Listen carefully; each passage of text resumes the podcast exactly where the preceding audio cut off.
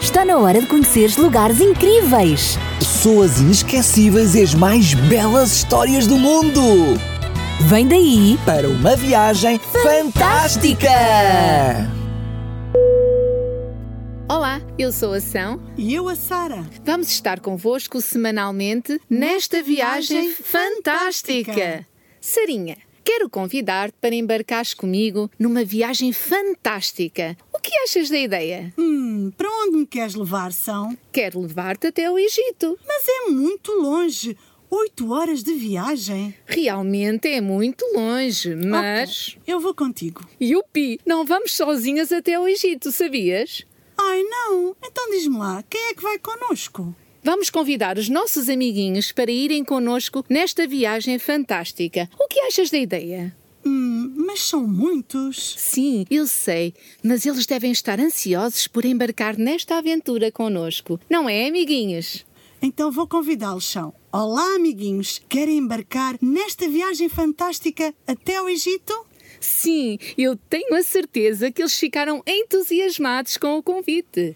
Amiguinhos, Amiguinhos, venham connosco nesta viagem fantástica até ao Egito!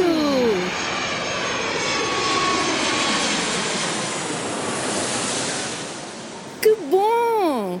Chegamos ao Egito. Mas espera, parece que recuamos no tempo. Como assim? Estamos no Egito Antigo. Repara a maneira como se vestem. O povo de Israel ainda está cativo neste lugar. É verdade. Olha, São. O faraó do Egito já não é o mesmo. O outro era tão amigo de José. Que pena. Pois era. Mas este faraó sabe muito bem dos serviços que José prestou à nação. É verdade. Mas não quer reconhecê-los e quer apagá-los da memória das pessoas. Olha, o faraó está a dizer que o povo de Israel é muito numeroso e poderoso. Ah, pois é. Deus abençoou muito o seu povo. O faraó diz que têm de ser sábios e não deixar que o povo de Deus se multiplique. Mas o que é que este faraó está a pensar? Eu já estou a ficar preocupada. Como os israelitas são muitos, o faraó está a ficar com medo. Mas medo do quê, Sarinha? Imagina que acontece uma guerra e se eles se unirem aos inimigos do Egito. Estou a perceber. Ui, ui, era um grande problema. Mas o rei precisa dos israelitas. Claro que sim. Eles sabem fazer muitas coisas. Eles são muito inteligentes. O faraó precisa deles para a construção dos seus palácios e templos. Sabes que foram os israelitas que edificaram as cidades celeiro, Pitom e Ramsés. Ah, que interessante! Então eles contribuíram muito para a riqueza do Egito. Isso mesmo. Mas, Sarinha, os egípcios fizeram dos israelitas seus escravos e estão a tratá-los mal. Tens razão. E desta forma, a vida dos israelitas é muito, muito complicada.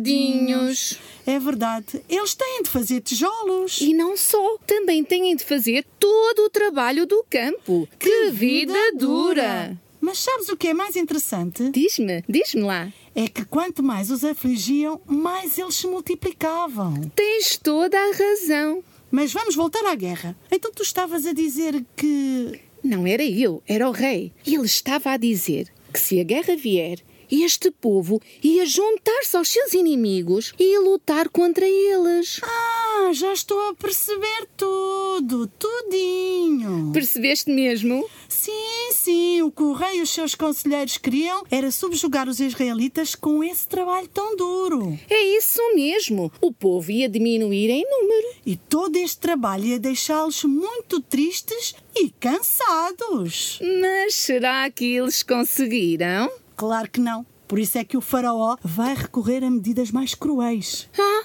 medidas mais cruéis. Já estou a tremer de medo. Então o faraó vai fazer coisas ainda piores ao povo de Deus. Sim, sim. Imagina que o rei deu ordem às parteiras para destruírem os meninos hebreus ao nascer. O quê?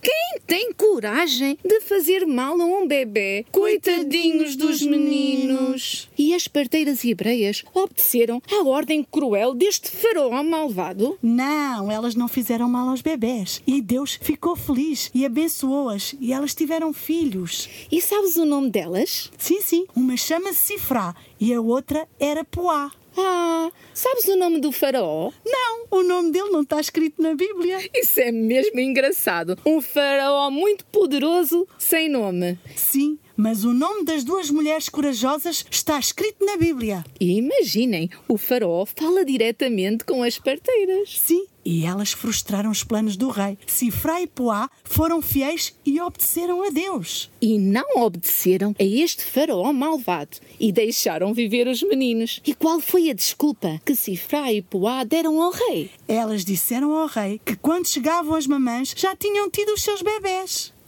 Ah, eram muito rápidas a ter os seus filhos. Bem, graças a estas parteiras corajosas, os bebés meninos viveram. Ufa, já posso respirar em paz. Mas o faraó ficou irado, afinal o plano dele não tinha resultado. O quê? O faraó ficou irado? Mas o que é que irá acontecer? Isso é o que nós vamos descobrir no próximo episódio. Oh, que pena! Os amiguinhos estavam a gostar tanto de ouvir a história do bebê. Mas não fiquem tristes, amiguinhos, pois vamos regressar e continuar a contar esta linda história do bebê. Combinado? Amiguinhos, sejam sempre obedientes a Deus e corajosos como estas duas mulheres. Combinado? Adeus, amiguinhos! Grandes e pequenos. Cheinhos ou magrinhos, que Deus vos abençoe hoje e sempre. E não esqueçam.